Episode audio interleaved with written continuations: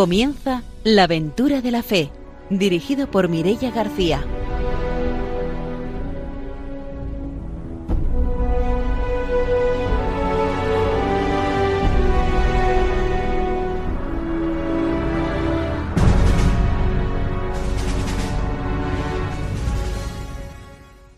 Buenas noches, estamos en Radio María y vamos a empezar un nuevo programa de la aventura de la fe. Empezamos, como hacemos siempre, saludando a nuestros colaboradores. Hoy está con nosotros Ramiro Fauli. Buenas noches. Hola, muy buenas noches. Bueno, hoy voy a mandar un saludo. Nos vamos a Mieres, donde hay un compañero que estuvo en, en Honduras, ya que llevamos ahora un programa y otro programa de Honduras.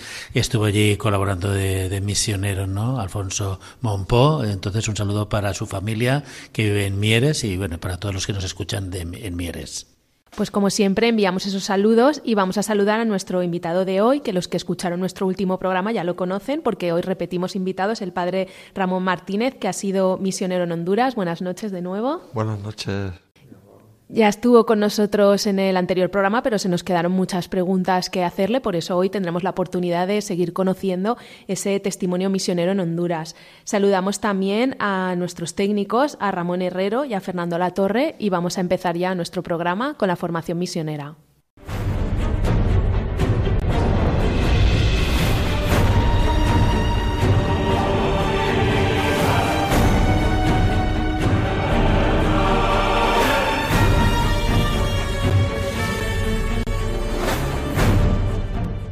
Ramiro Fauli nos trae hoy la formación misionera.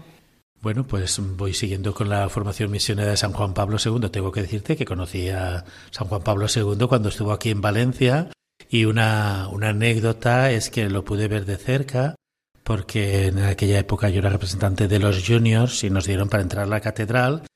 afortunadamente no tuve asiento, pero me fui hacia adelante y un canónigo que envió un chaval joven y el banco estaba vacío, eh, me llamó, me llamó para que me sentara a su lado. Entonces, el otro día que pasaron la conmemoración del aniversario, vi pues, la filmación, ¿no? Porque como sabía cómo estaba dentro de todos los, los canónigos, allí un joven que no sabe, nadie sabe qué pintaba, y era que, que tuvo la deferencia a este canónigo, que nunca supe quién fue, de, de llamarme para que yo pudiera ver al Papa, al Papa de cerca. Pues ahora pues con más motivo vamos a, a, escuchar lo que él nos, nos, aportó durante ese periodo largo de, de, papado, el Papa Carol Botila, que fue también un aldabonazo cuando estuvo aquí en Valencia, porque también hubo en la Alameda ordenación de, de sacerdotes, ¿no? En eh, un momento de efervescencia, ¿no? El Papa era un Papa joven y entonces, bueno, todos los jóvenes estábamos muy entusiasmados. Ese mismo entusiasmo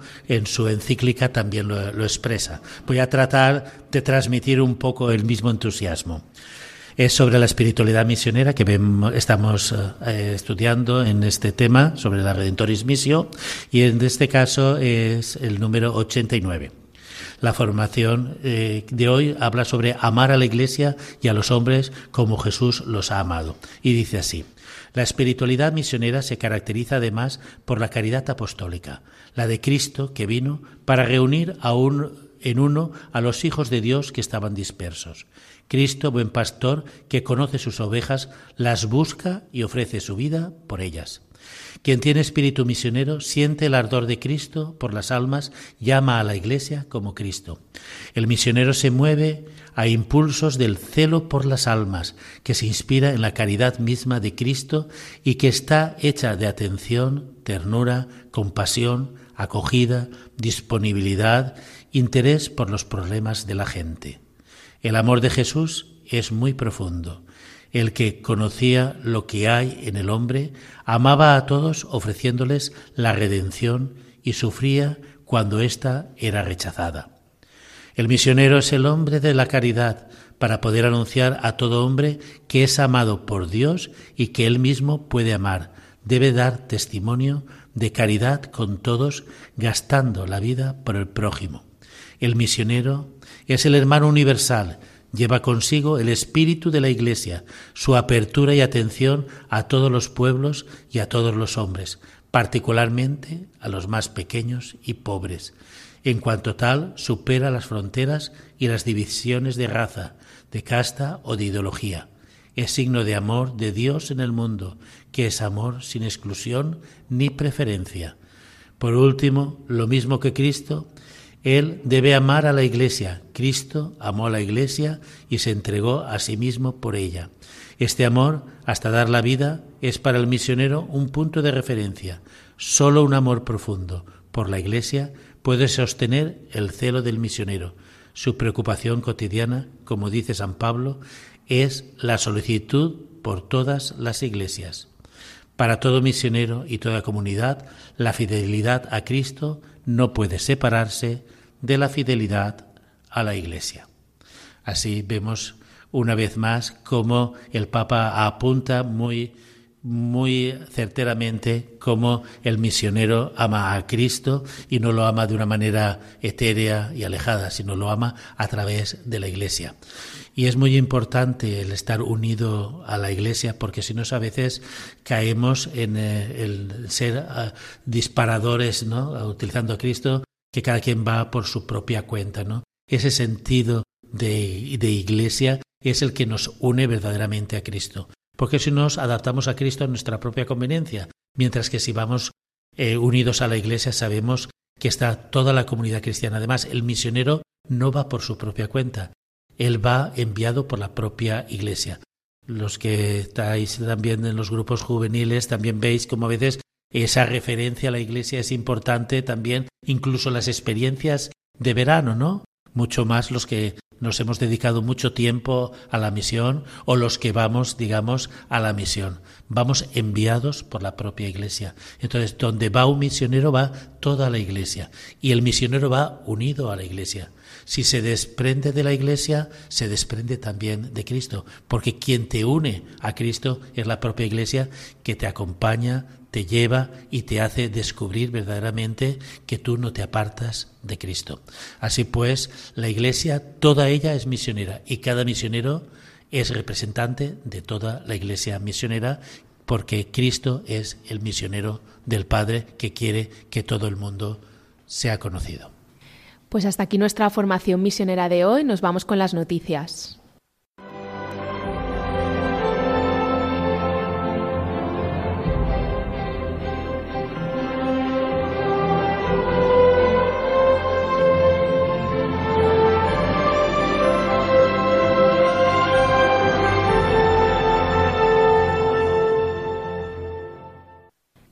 Ramiro Fauli nos trae hoy las noticias misioneras. Bueno, pues siguiendo la tónica de una noticia de aquí y una noticia de allá, voy a comenzar por la noticia de aquí y es de la de seis voluntarios que se van a la misión, voluntarios de larga duración que se van a América Latina y estos voluntarios pertenecen al programa del Volpa, que es una propuesta de voluntariado internacional. Así el Volpa, que está, digamos, vinculado a Entre Culturas y al, Alborán, que son obras de la, Compañía de, de, Jesús, está vinculada a los jesuitas. Así pues tenemos que estos seis voluntarios son Mateo Bibilioni de Barcelona, que se integrará al grupo de Fe y Alegría en Bolivia, en Cochabamba. ¿Eh? Él va a colaborar. Normalmente estos voluntarios van por año y medio, dos años, a colaborar con eh, alguna de estas entidades. Veremos cómo principalmente eh, van con Fe y Alegría, que es una institución en América Latina que lleva muchas, muchas escuelas y bueno, muchos programas de inserción educativa. Así pues, también desde Bilbao se va José Berrio, que en este caso irá a colaborar a Argentina-Uruguay en el Servicio Jesuita de Migrantes. De Valladolid se irá a colaborar también a Fe y Alegría de Perú, a una zona, digamos, alejada, Andahuayilas, en Perú, un Fe y Alegría, que se va Javier Muruzábal de Valladolid. Desde Madrid se van dos chicas, una que se llama Ana Aguilar, que colaborará en el equipo rural de Fe y Alegría, que son programas que también tiene Fe y Alegría, donde atienden a población dispersa, rural, y Mónica Ceballos, que en este caso se irá a la Bramadora en Perú.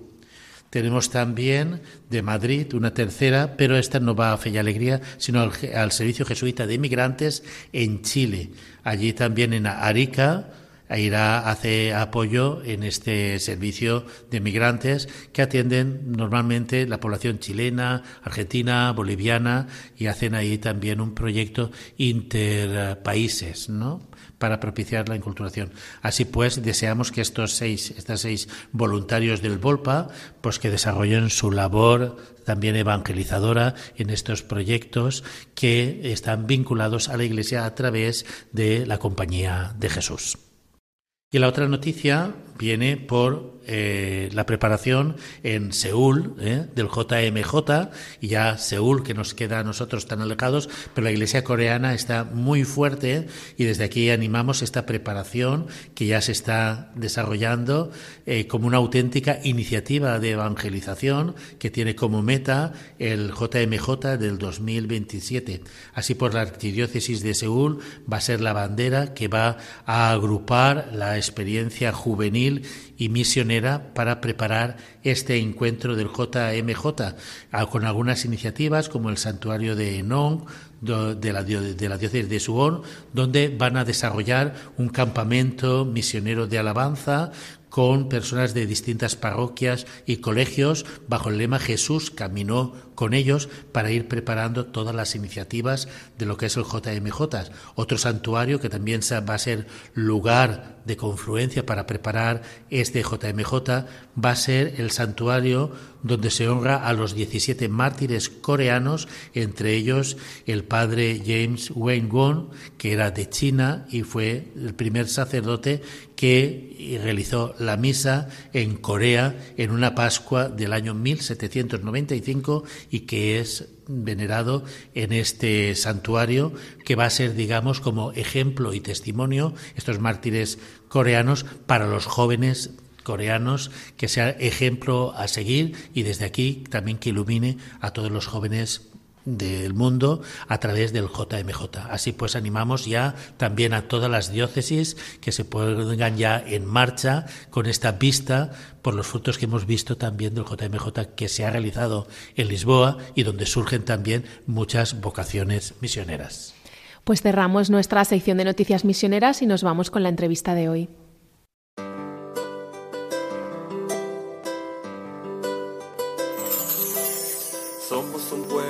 Canta, un pueblo que ríe y llora. Somos un pueblo que sueña, que trabaja y se enamora. Somos café, somos caña, somos madera y raíz. Somos barro, somos lluvia, somos cántaro y maíz.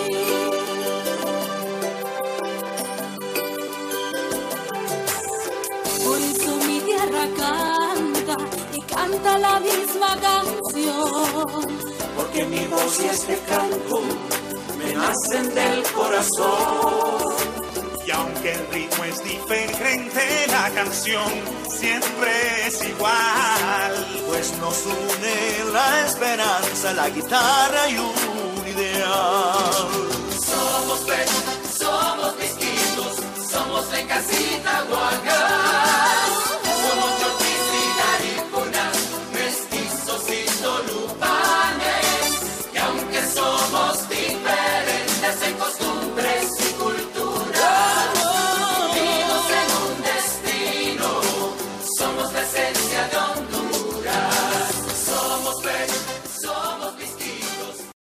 Esta noche en la aventura de la fe vamos a entrevistar al padre Ramón, Mar- Ramón Martínez, que ha sido misionero en Honduras. Buenas noches de nuevo. Buenas noches, Mireya. Ya estuvo con nosotros el padre Ramón en el anterior programa y nos estuvo hablando de esa primera parte, de esos primeros años que, que estuvo en Honduras. Y ahora en este programa pues queremos conocer cómo fue esa experiencia de la segunda parte. Nunca segundas partes fueron buenas, ¿no? Bueno, pero siempre hay cosas nuevas, ¿no? No, no, pero en y este- situaciones nuevas. En este caso mío tampoco, no, no se puede decir que fuera malo, tampoco. Sí, pues nada, ya cuando llegué en esta segunda etapa eh, asumí la pastoral de la salud. Sí, y también empezamos como el acompañamiento de una pequeña comunidad en una zona de la periferia, como dice el Papa Francisco, cerca de donde Patricia ha hecho una de sus escuelas grandes, en una zona que se llama la Nueva Capital, en Tegucigalpa, en esos cerros grandes. Allí iba cada domingo, no tenía... Me, me fui a vivir allí a la casa que Patricia había hecho y no tenía asignado propiamente una parroquia, sino que seguíamos un poco el estilo este dedicación a proyectos asistenciales y humanitarios y siempre vinculado con la parroquia donde tenemos la casa ahí en la ciudad, que esa casa fue la misma que nosotros asumimos eh, desde el principio cuando llegamos y tuvimos que pasar de un barrio a otro. ¿Os acordáis que, que habíamos hablado de eso? Entonces me instalé en esa casa y los domingos iba a la nueva capital, eh, llevaba la pastoral de la salud y también con el dinero que me había facilitado la parroquia del Corazón de Jesús que estuve en ese año, me facilitaron una ayuda y eso me permitió poder comprar un terreno en, en la ciudad de Tegucigalpa cerca del mercado, mercado zonal Belén. Se llama Barrio Belén y el mercado zonal Belén. Tradicionalmente ese barrio hasta el año, aquel año del Mitch, del huracán, había sido el barrio de la prostitución. Bueno, pues un poco en la ladera o en, el, en, la, en la orilla de ese mercado gigante que abastecía otros mercados de la ciudad, abrimos una casa que se llama Casa Belén. Mercado Belén, Barrio Belén, Casa Belén. Esa casa también le fuimos dando forma porque siempre me movía por el tema de la asistencia, de la ayuda asistencial. Entonces fue una casa, un comedor social de asistencia. Un comedor social y también había duchas para los... Había una población que vivía eh, un poco parásita, entre comillas, a expensas de los restos de desechos de ese mercado. Bien para limpiar, porque no tiene, es como un zoco árabe muy concurrido y no tiene facilidad de, entrar un camión para la limpieza. Entonces iban, van con unos carromatos haciendo limpieza y hay muchos hombres alcoholizados que viven en la calle y algunas mujeres. Ese mercado es, un, es como un pequeño mundo, hablando finamente un microcosmos. Entonces ahí pulula muchísima gente. Y ese comedor social lo abrimos para ellos, pensando en ellos, y también duchas. Y también antes de la comida hay un espacio para charlas de alcohólicos anónimos. Se habilitó allí una sala de alcohólicos anónimos para ayudar en el tema del alcoholismo o toda clase de adicciones. Es personal como muy deshecho de la sociedad aquella. Y también una clínica una clínica médica. Casa Belén reunía en una casa de ayuda y servicio asistencial con la clínica médica, el comedor social, la ducha y la charla. Esos eran los cuatro servicios principales. Y funcionó bastante bien. Recibimos la ayuda de unas monjas que se unieron a nosotros, unas monjas trinitarias, trinitarias, de la orden trinitaria, josefinas de la Santísima Trinidad unos años nos ayudaron con la clínica y con la casa, porque encaja muy bien con el carisma de ella. Luego estaba la pastoral de la salud, que yo me centré sobre todo en acompañar en grupos para como charla de humanización de la salud y organizar algo los grupos de las parroquias para acompañar enfermos. Y también me fui especializando un poquito sin ser especialista de nada, en, dar esa, impartir esas mismas charlas, bueno, ya pero con un sentido un poco más laico, limitándome al tema de la humanización, para personal de enfermería y personal del último año de medicina, para un componente eh, psicológico y humano del trato y de la competencia relacional a la hora de tratar a un enfermo. Entonces en el año fui metiéndome, me metía en muchísimas instituciones, escuelas de enfermería y Facultad de Medicina eh, para dar charlas de este tipo. En el año a lo mejor daba como unas, como unas 30 quizás o más. Eso era una tarea que me gustaba, que ayudaba al tema de la humanización. También ayudamos, acompañamos algunos casos de niños para ser operados. Aquí en España los trajimos. Que esos, algunos casos puntuales fueron muy gratificantes. Y también el tema de la parroquia esa gigantesca, bueno, en la periferia de la nueva capital, que era muy grande, que empezamos con la iglesia de tabla y luego fuimos creando infraestructura parroquial y lo más bonito, la comunidad de fe. Eso fue principalmente mi, mi misión en esos, en esos años de la segunda etapa. Bueno, como has nombrado muchas cosas, no sé por cuál empezar, porque me ha llamado la atención eh, todo lo que era el complejo de Casa Belén, ¿no? Que ahora te preguntaré. Y sigue, sigue, Casa Belén. Todo el proceso que, que, tenías de charlas, ¿no? Con los agentes sanitarios, me imagino que médicos, enfermeros, sobre humanizar, ¿no? El trato humano tan importante para la salud y tan importante nosotros como cristianos, ¿no? Eh, la visión que tenemos a la hora de ver los enfermos, ¿no? También has nombrado de algunos niños que vienen aquí como algún caso gratificante. Voy a comenzar por lo anecdótico y después vamos. Eh, ¿Algún caso gratificante de algún niño que trajisteis de España? Sí, bueno, eso que has nombrado se refiere a, todo lo que, bueno, a la, a la, Casa Belén y al tema de la pastoral de la salud. Pastoral de la salud, sí. Pero otro elemento, bueno, que ya llegará también. Sí, la, parroquia también. Eso de, la, de, la, comunidad de fe. La comunidad de fe, cómo se, se genera. Entonces, bueno, si te parece, comenzamos con esta, digamos, algo que es como, no es lo más grande, pero sí a lo mejor lo más sentimental, que es lo del niño, y pasamos a las otras fases, ¿no? Porque ha sido gratificante ver cómo un niño puede, ¿no? Sí, pues no sé cómo se extendió que podíamos echar una mano en algunos casos puntuales de niños, sobre todo de trasplante de hígado.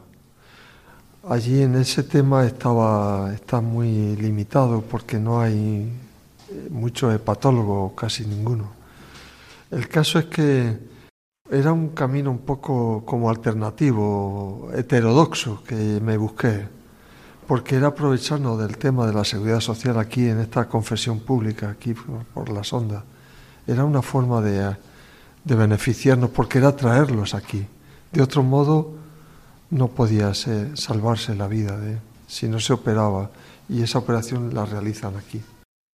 El caso es que el hígado es un órgano, una glándula muy agradecida porque la madre normalmente dona un trozo regenera y se lo dona a su hijo y, y, luego ese trocito genera un hígado completo. Se salva, se salva, aunque puede no salvarse también.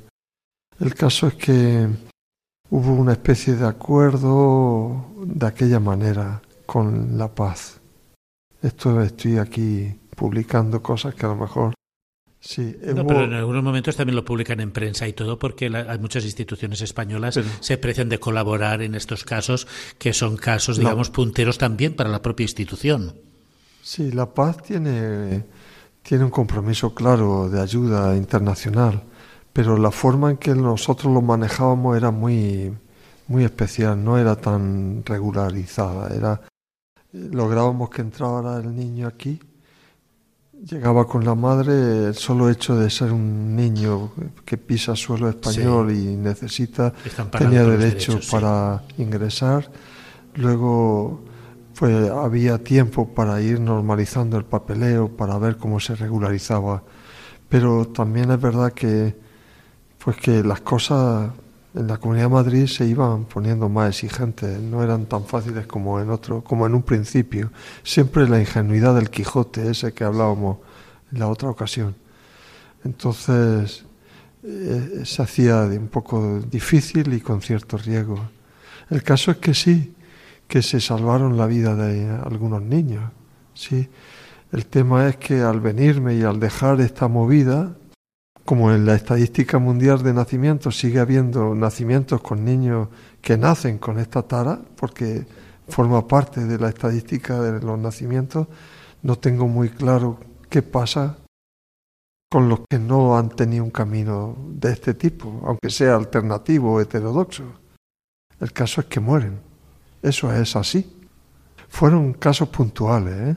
pero hubo una, una cadena de bastante sumando si hubo un buen grupo de niños al final que es que además esto llevaba el componente familiar porque esto suponía que una vez operado para evitar el rechazo tenía que garantizar la medicina y era otra forma también alternativa de que viniera todo el familión y se quedara aquí. Se Era otra manera de quedarse. Y aquí hay niños así que se han quedado, otros niños fallecían. ¿eh? ¿Y estaba vinculado a todo lo que era la pastoral de la salud o a la Casa Belén?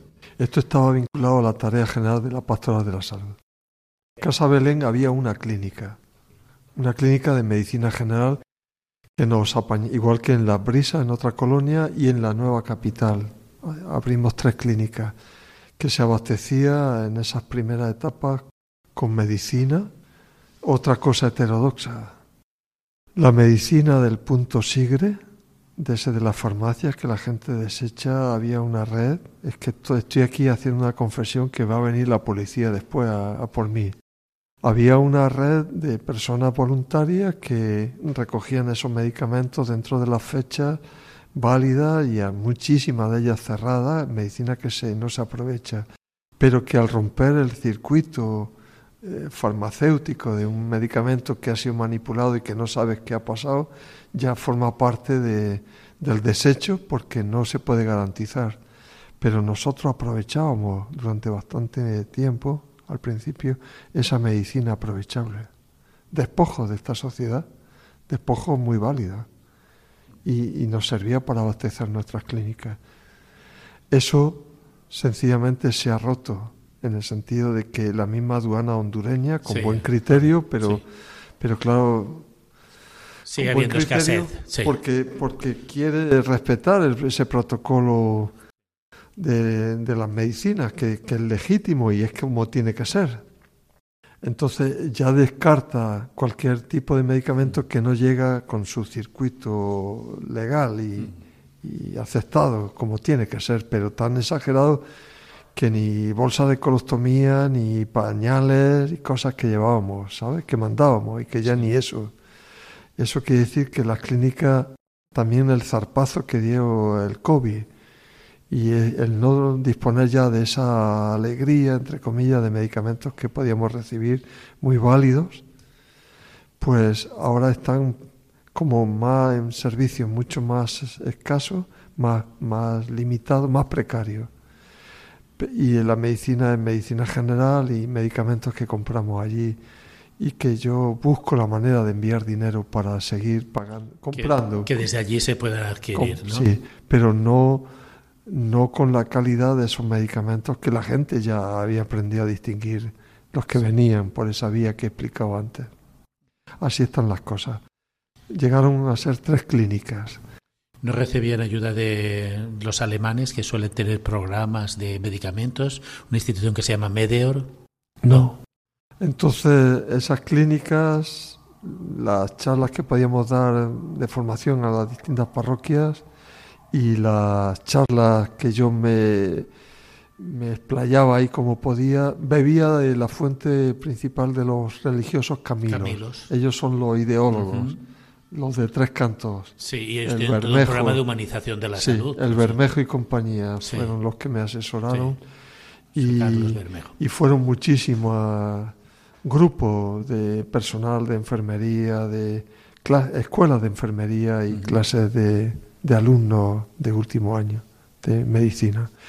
En general, el personal médico como tal profesional no accedía mucho a mi clase, esta entre comillas. ¿eh? Sí, porque era como otra, élite, ¿no? Yo no soy un experto, era como un poco el, país de los ciegos, el tuerto, era el que medio veía algo, pero, no, pero sí era consciente de que era un, un servicio muy, muy válido y a mí me gustaba, me gusta. Has comentado también del comedor que teníais y de las duchas. Me imagino que sería gente de la calle o era. Sí, gente que pulula en torno a ese mercado y sin estar en el mercado, por allí en la calle, en aquellos barrios muy, muy degradados. ¿Eran receptivos a la hora de que se les invitara a participar del comedor o eran reacios? Al principio costó un poquito. La charla misma de Alcohólicos Anónimos la establecimos antes, porque el gran cebo es la comida. Entonces se ponía antes. Y el hambre aprieta y supera cualquier reacción de rechazo, el hambre, el hambre. Sí. La charla y la ducha sería lo, lo menos aceptado, ¿no? Eh, la charla había respuesta. A veces podían hacerse remolones, pero no, había respuesta. Y yo, yo recuerdo que la mañana de los sábados me la reservaba para mí y tenía una charla que era como la explicación del Evangelio del domingo, pero adaptada a ello. Y como tienen un natural religioso, era maravilloso para mí como cura. Era, era de los momentos más hermosos que yo he vivido en Honduras, en mis 28 años, eso. Esa charla, eh, como tengo habilidad con el dibujo, en una pizarra allí acompañaba con dibujo y forma y ejemplos, era de lo más hermoso que yo he vivido. No sé si estoy hablando de más. No, está en comparación con tantas otras posibilidades y tantas cosas que se viven, ¿no? Pero era de lo más hermoso, ¿eh? Esa charla a los alcohólicos y gente muy degradada y poder explicar el Evangelio. Era realmente esa frase de Jesús, el Evangelio llega, la buena noticia se anuncia a los pobres. Decirle a Juan que, que la buena nueva se anuncia. Los pobres son evangelizados, dice Jesús. Era de lo más hermoso que yo he vivido allí. Pues nos vamos a hacer una pausa y volvemos enseguida para seguir escuchando el testimonio.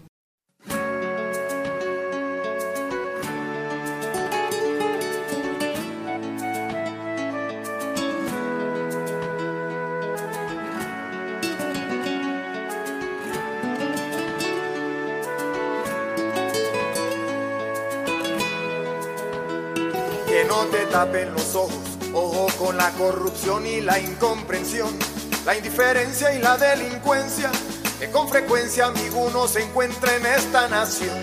Ponele mucha atención a esta canción de corazón. Es más lo bueno que aquí tenemos, más los que queremos, creemos en esta tierra, es una bendición. Mira Honduras con otros ojos, que esta es tu tierra. Descubrí que al mirarla con otros ojos vas a merecerla. Mira Honduras con otros ojos, tienes que quererla. Descubrí que al mirarla con otros ojos vas a merecerla. La la la la la.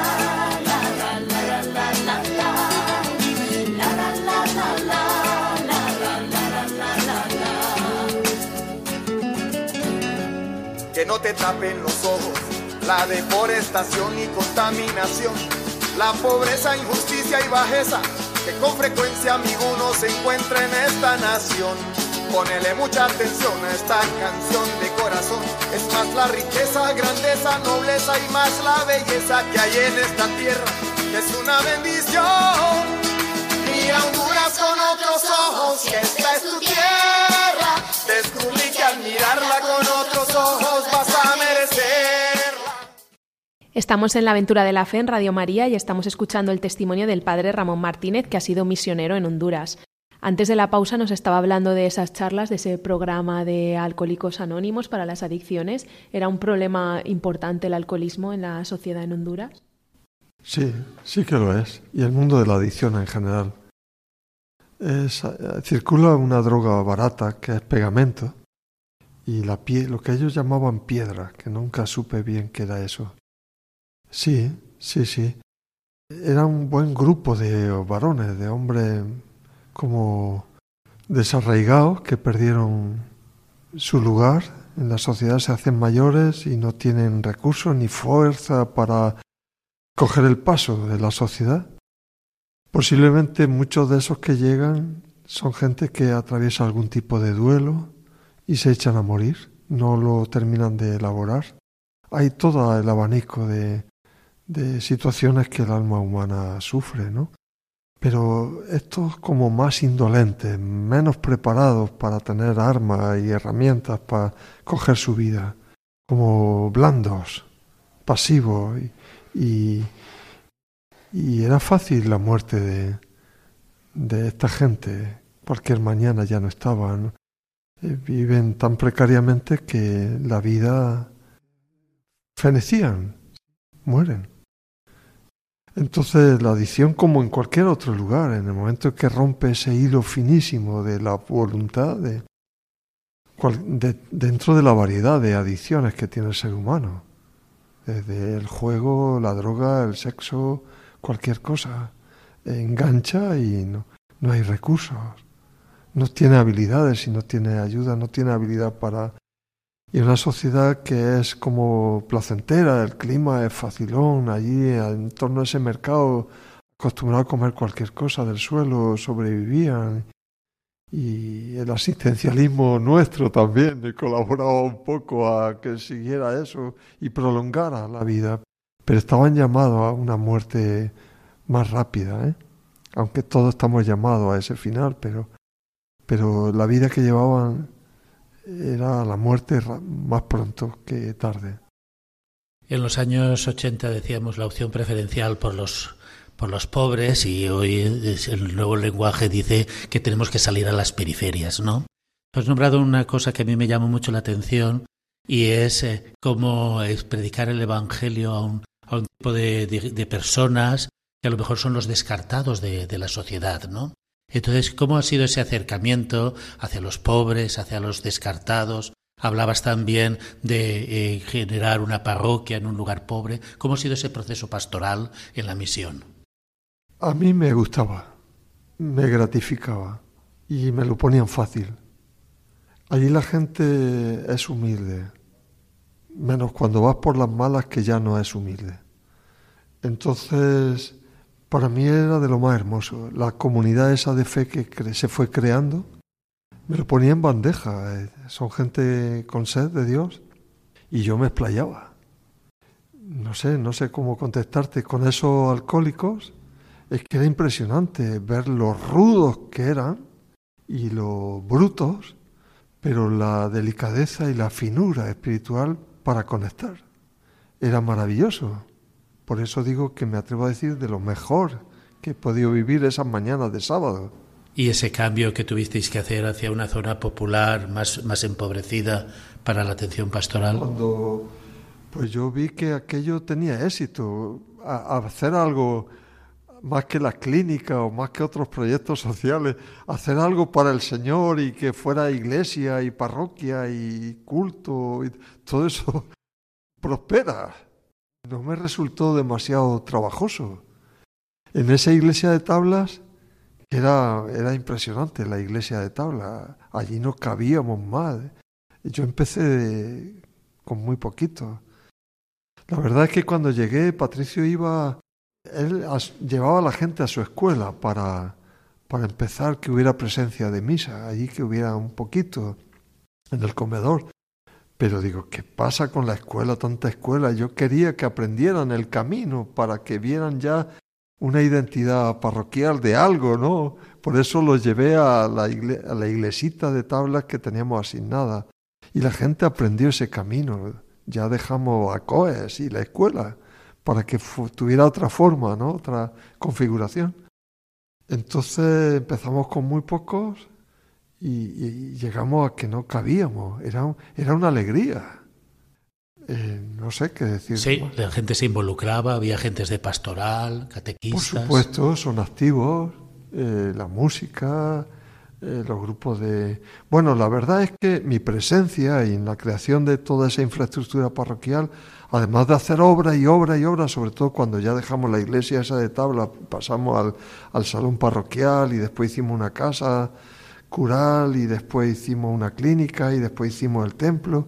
Además de hacer todo eso, pues yo es que no, no me metía en lo que era de lleno el acompañamiento parroquial.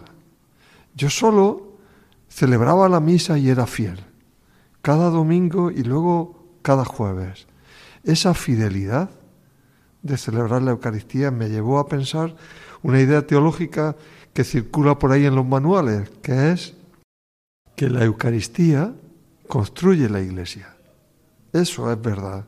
Yo, yo no estaba allí todo el tiempo creando parroquias o catequesis, aunque había, nunca dejó de haber catequesis, pero no estaba yo acompañando eh, grupos parroquiales, lo que es el cura de parroquia, ¿no?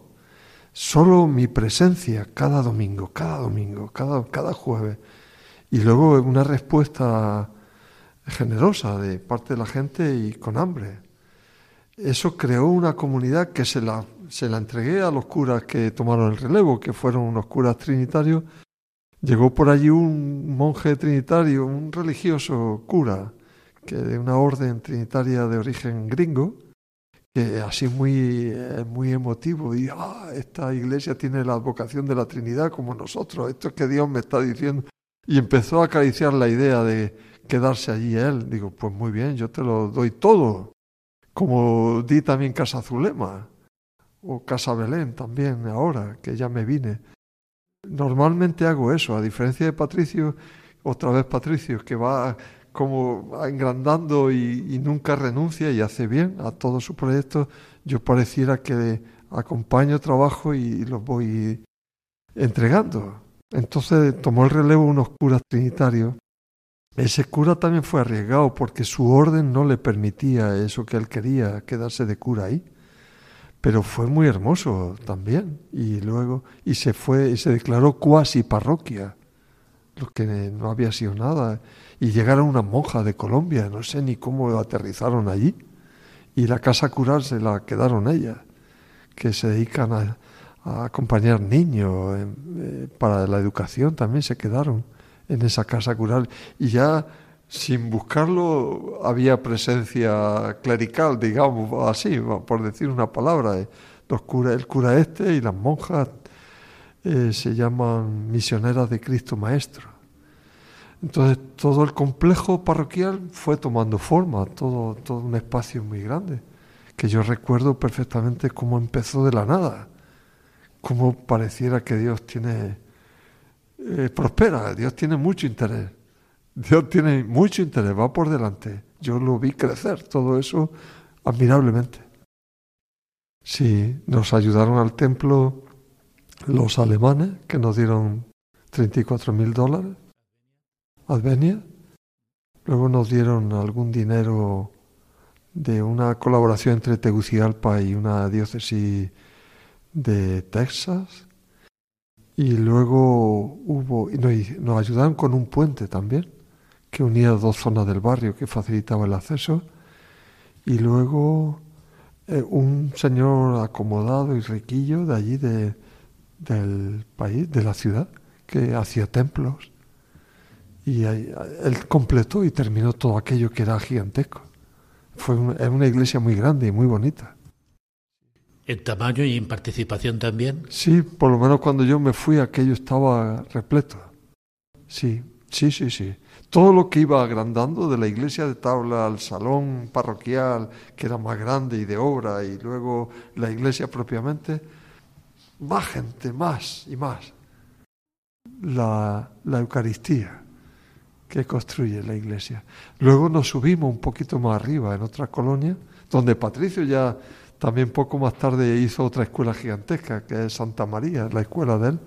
Allí hicimos también otro templo.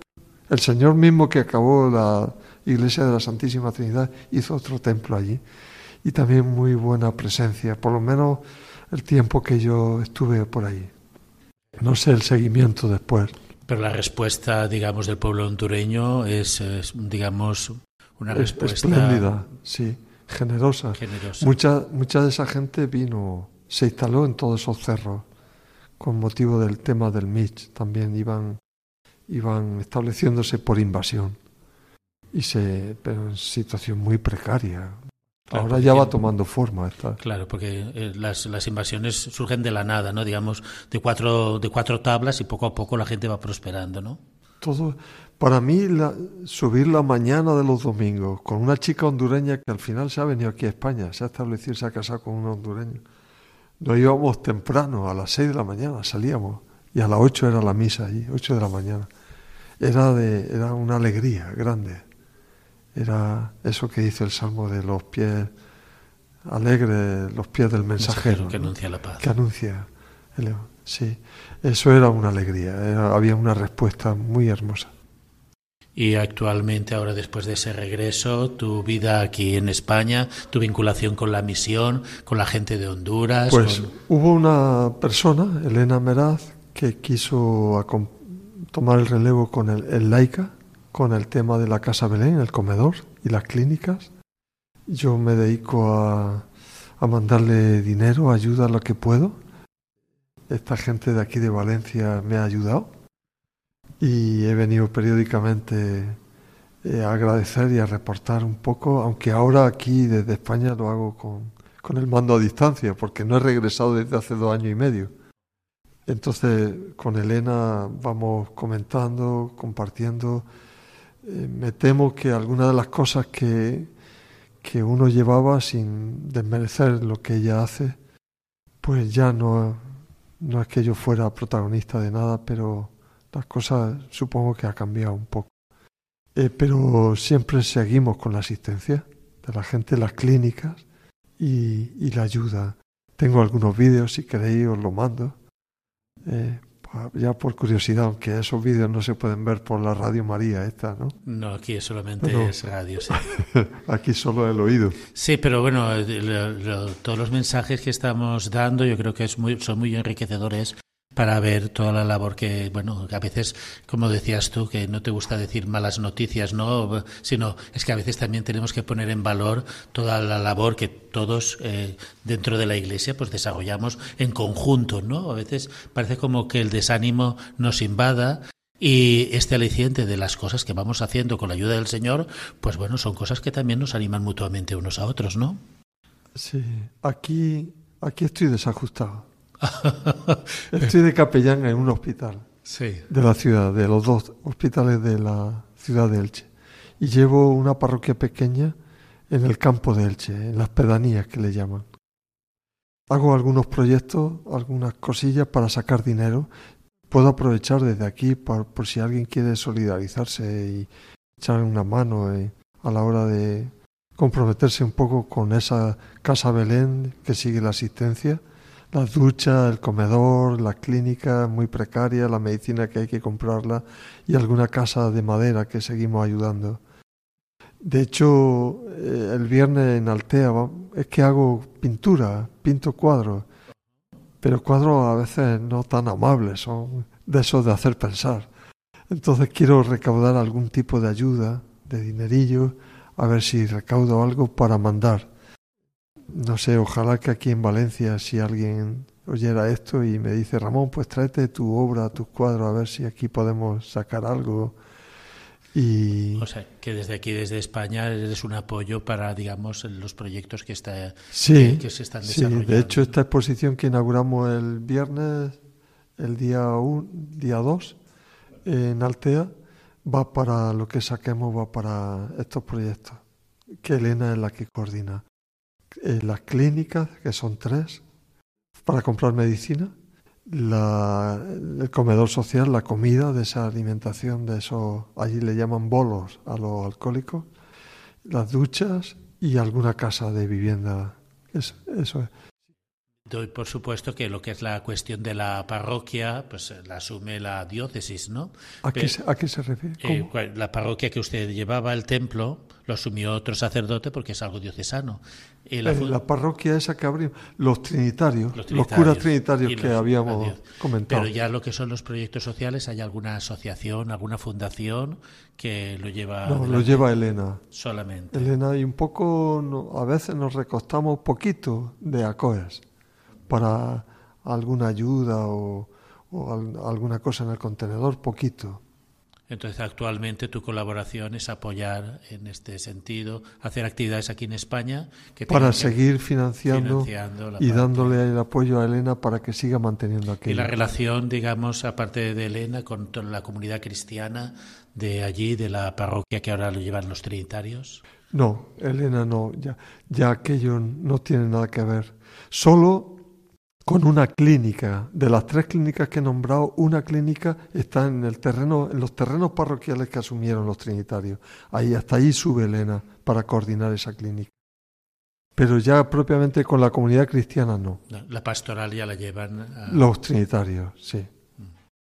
hicimos una clínica allí, al lado de, en esa zona más alta que decía, que se llama Guzmán, allí hicimos un templo nuevo y una clínica. La relación, porque bueno, es para eh, el cardenal, el arzobispo de Tegucigalpa, ha sido una persona que en todo este proceso de la Iglesia actual, pues ha, ha intervenido. Entonces, ¿la Iglesia hoy hondureña la percibe con nuevos alicientes? O?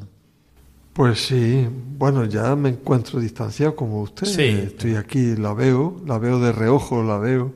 Pues Patricio, ahora le han, le han nombrado eh, vicario general, que es como el brazo derecho del obispo. Sí, De estar siempre en estos proyectos asistenciales y la ONG ACOES, bueno, es una fundación ahora, y de estar enzarzado en tantísimos proyectos y con tanta capacidad que tiene, pues ahora está obligadamente como servicio a la Iglesia porque así se lo ha pedido el, el nuevo obispo. El Sí, cardenal ya no está. Ya no está así. El nuevo obispo que es un español de una orden vicentina. Sí, creo. es valenciano.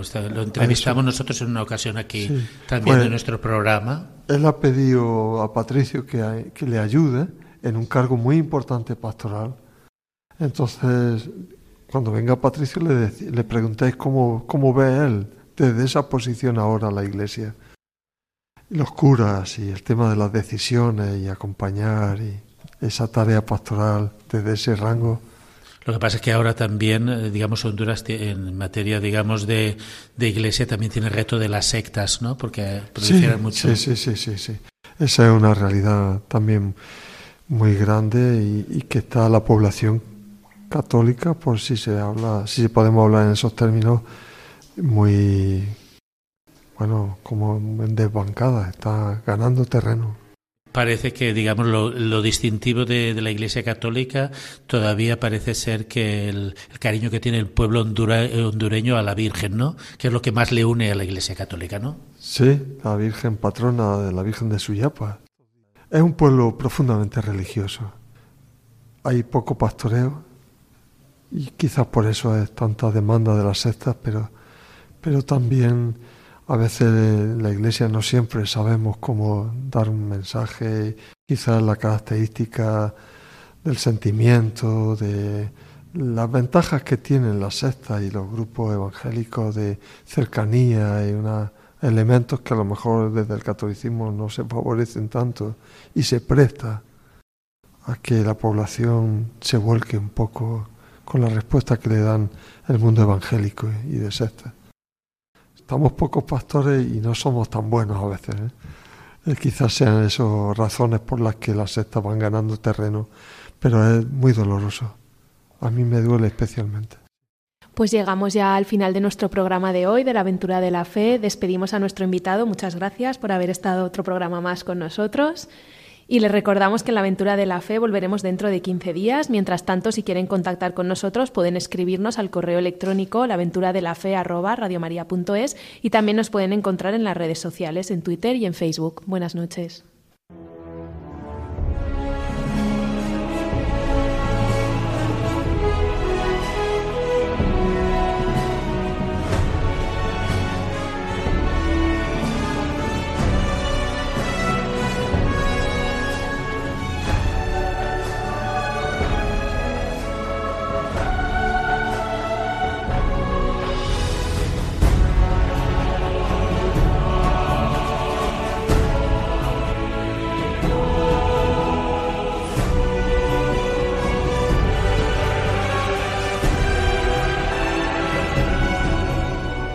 Han escuchado en Radio María La aventura de la fe, dirigido por Mirella García.